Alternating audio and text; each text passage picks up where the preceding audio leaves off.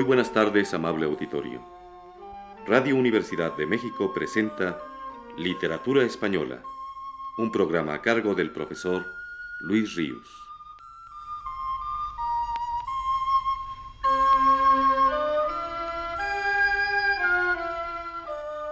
El profesor Ríos escribe en su último texto.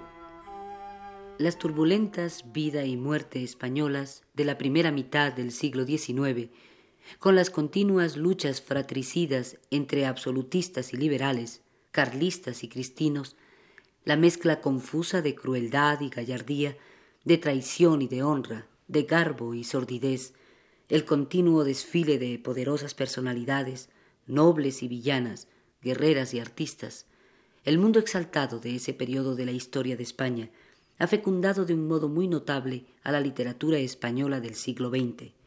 La gran novela española, ya desde Galdós, se alimentó con preferencia sobre todos los demás de aquellos temas y ambientes.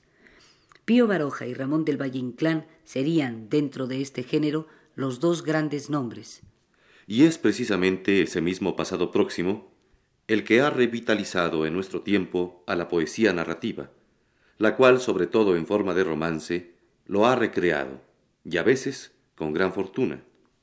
En el programa de hoy recordemos algunos ejemplos de este tipo de poesía, valiéndonos para ello de algunos versos de la Mariana Pineda, de Federico García Lorca, y de otros del romancero de Fernando Muñoz y la reina María Cristina. La muerte de un general gallardo parece ser uno de los temas predilectos de estos romances narrativos contemporáneos. Este es con el que narra García Lorca la muerte del general Torrijos.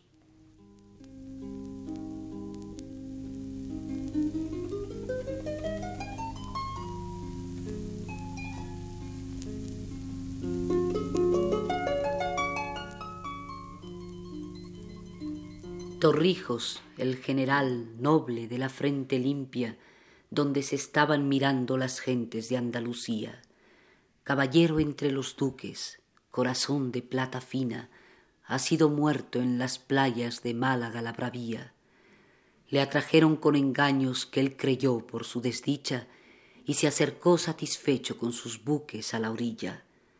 Malaya el corazón noble que de los malos se fía, que al poner el pie en la arena lo prendieron los realistas. El vizconde de la Barte que mandaba las milicias debió cortarse la mano antes de tal villanía, como es quitar a Torrijos bella espada que ceñía con el puño de cristal adornado con dos cintas. Muy de noche lo mataron con toda su compañía. Caballero entre los duques, corazón de plata fina, grandes nubes se levantan sobre la tierra de Mijas, el viento mueve la mar, y los barcos se retiran con los remos presurosos y las velas extendidas. Entre el ruido de las olas sonó la fusilería y muerto quedó en la arena, sangrando por tres heridas, el valiente caballero con toda su compañía. La muerte, con ser la muerte, no deshojó su sonrisa. Sobre los barcos lloraba toda la marinería y las más bellas mujeres, enlutadas y afligidas, lo iban llorando también por el limonar arriba.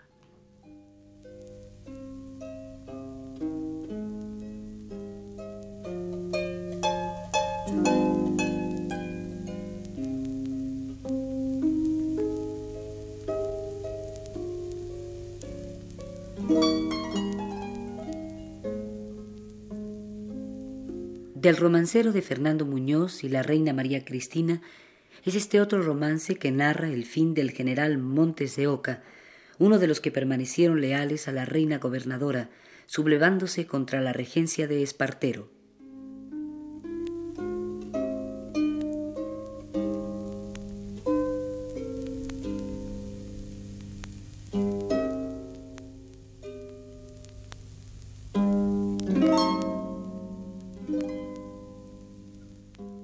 Montes de Oca, buen marino, vuelve a tu barco y al mar. La junta que tú presides ya no tiene a quien juntar. O'Donnell, Concha, Pezuela, a campo traviesa van, y a don Diego de León lo acaban de fusilar. En Francia sigue Cristina y Espartero en su sitial, firmando penas de muerte, lloroso pero tenaz. Y tú el único sereno, decreto viene, ley va, poeta galante heroico, señor en la tempestad. Huye a Francia, Montes de Oca, que a un paso la Francia está, con los que a la Francia huyeron huyendo del vendaval. Los soldados de tu guardia, que aún faltan por desertar, codician los diez mil duros que por tu cabeza dan. Pero Montes de Oca altivo no tiene más que un afán. Amar, servir a la reina, qué mayor felicidad. Morir, se muere algún día, sea con honra además. Muy pronto se quedó solo como el pino en el erial. Sus ocho últimos soldados a redil lo entregarán. El general de Espartero, contrario a su majestad. Por la calle al sacrificio, preso Montes de Ocabá. Lloraban los alaveses cuando lo vieron pasar.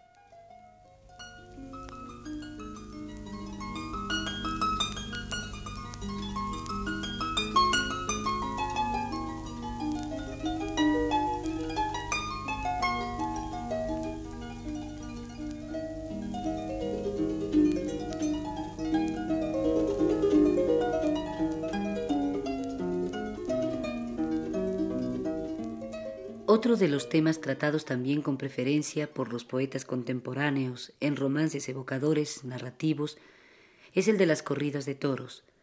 Escuchemos este que en Mariana Pineda pone García Lorca en boca de uno de sus personajes.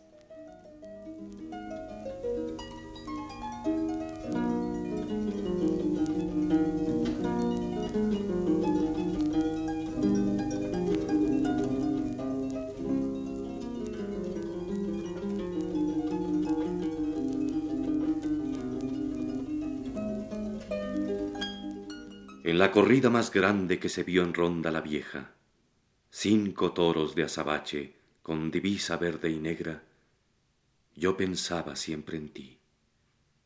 Yo pensaba, si estuviera conmigo mi triste amiga, mi Marianita Pineda. Las niñas venían gritando sobre pintadas calesas con abanicos redondos bordados de lentejuelas y los jóvenes de ronda sobre jacas pintureras, los anchos sombreros grises calados hasta las cejas. La plaza con el gentío, calañés y altas peinetas, giraba como un zodíaco de risas blancas y negras. Y cuando el gran Cayetano cruzó la pajiza arena con traje color manzana bordado de plata y seda, destacándose gallardo entre la gente de brega, frente a los toros saínos que España cría en su tierra, parecía que la tarde se ponía más morena. Si hubieras visto con qué gracia movía las piernas, qué gran equilibrio el suyo con la capa y la muleta, ni Pepeillo ni nadie toreó como él torea. Cinco toros mató cinco, con divisa verde y negra. En la punta de su estoque cinco flores dejó abiertas, y a cada instante rozaban los hocicos de las fieras como una gran mariposa de oro con alas bermejas. La plaza al parque la tarde vibraba fuerte, violenta, y entre el olor de la sangre iba el olor de la sierra. Yo pensaba siempre en ti. Yo pensaba, si estuviera conmigo mi triste amiga, mi Marianita Pineda.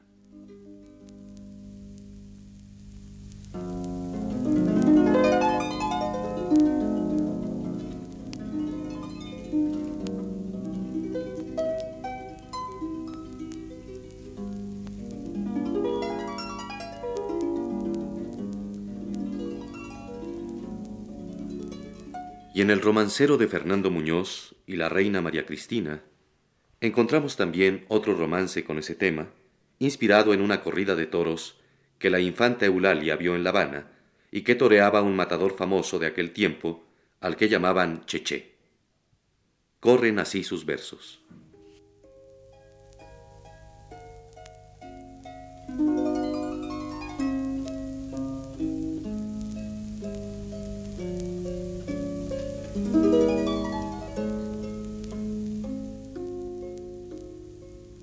A los toros, que Cheché es hoy el primer espada y la corrida de rumbo preside la infanta Eulalia. La plaza está que revienta, en ella toda la Habana. Nadie mira a los toreros, todos miran a la infanta. Cheché, montera en la mano, le brinda la augusta dama la muerte de Tortolillo, un toro de peso y casta. Por su Alteza Serenísima y por la mujer más guapa, y los ojos se le emboban y la lengua se le traba. Cheché se tira a matar con coraje, estilo, planta. El toro muere y no muere hasta que se despatarra. Casa al vuelo su montera que le devuelve la infanta entre sonrisas. Cheché reverente da las gracias.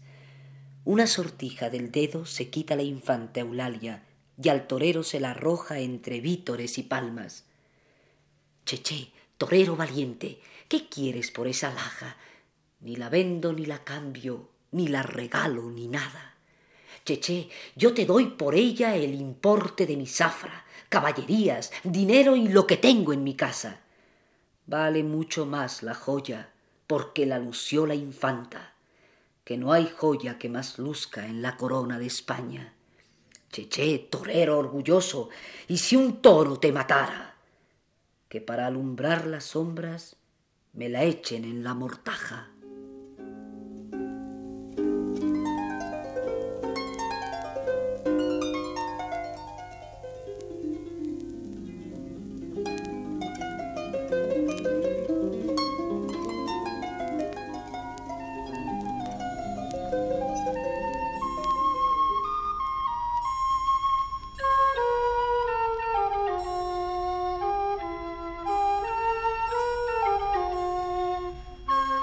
Radio Universidad de México presentó Literatura Española, un programa a cargo del profesor Luis Ríos.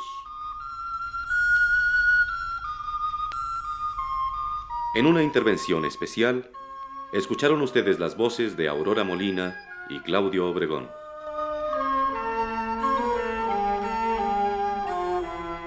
Realización técnica de Ignacio Vil.